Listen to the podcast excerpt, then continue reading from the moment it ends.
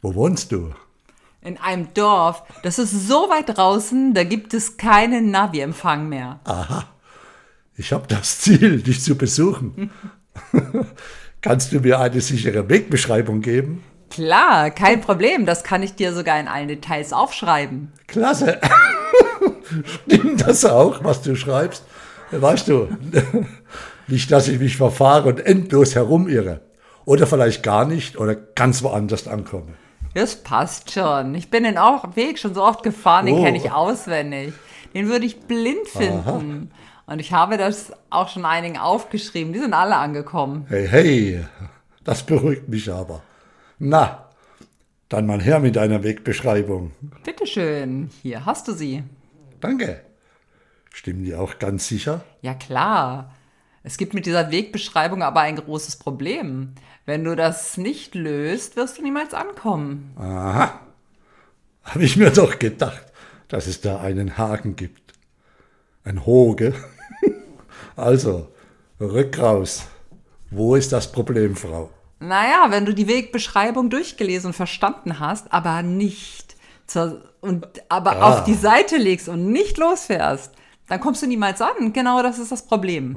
Weil dann ist völlig gleichgültig, ob du das feste Ziel hattest, dorthin zu kommen. Oder nicht? Und es ist dann auch völlig nutzlos, dass ich das genau aufgeschrieben bekommen habe von dir, oder?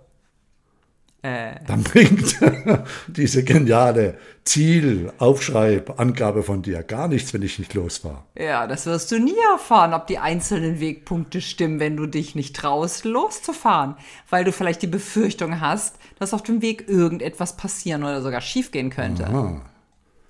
Und wenn ich einer jener Menschen bin, die Dinge erst dann beginnen, wenn sie das Gefühl haben, dass alles 100% im Vorfeld geplant sein muss. Jedes Detail durchdacht, jegliche Schwierigkeit im Vorfeld ausgeräumt sein muss. Hm?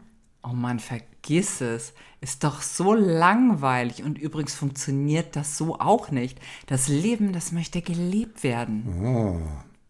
Also, wenn ich alles genau planen möchte, anstatt voller Vertrauen mir selbst und meinen Moves zu vertrauen, kann ich also nie in den Genuss kommen, unterwegs auf meinem Weg vielleicht eine gesperrte Straße gepräsentiert zu bekommen. Weil die ist auf meinem Zielplan nicht eingetragen. Dann würde ich, wenn ich nach dem Zielplan gehe, bei der gesperrten Straße stehen bleiben. Na und? Dann folge einfach einer Umleitung. Und dann stelle vielleicht mit Spaß fest, dass der andere Weg viel schöner ist. Schöner und wesentlich erfüllender, wie der von dir vorerst geplante. Aha. Und dann gehe ich auf der Umleitung weiter, auf dem neuen Weg und finde neue Freunde. Du kommst unterwegs von der Straße ab, landest vielleicht im Straßengraben und lernst weitere wunderbare Menschen kennen, die dir helfen, die dir Unterschlupf, Unterschlupf, Unterkunft, Essen und Geborgenheit geben. Ja, vielleicht ist der Weg über die Umleitung so schön, dass ich mittendrin eine neue Wegbeschreibung in die Hand bekomme, zu einem Ort, den ich jetzt erst entdecken konnte. Vielleicht komme ich auch ganz woanders an. Und dann schaue ich staunend zurück und stelle fest, dass ich mich auf meiner einmaligen Lebensreise selbst kennengelernt habe. Und ich habe endlich den Sinn von jenem Satz erkannt, den ich so, so oft schon gehört habe in Bezug auf Ziele.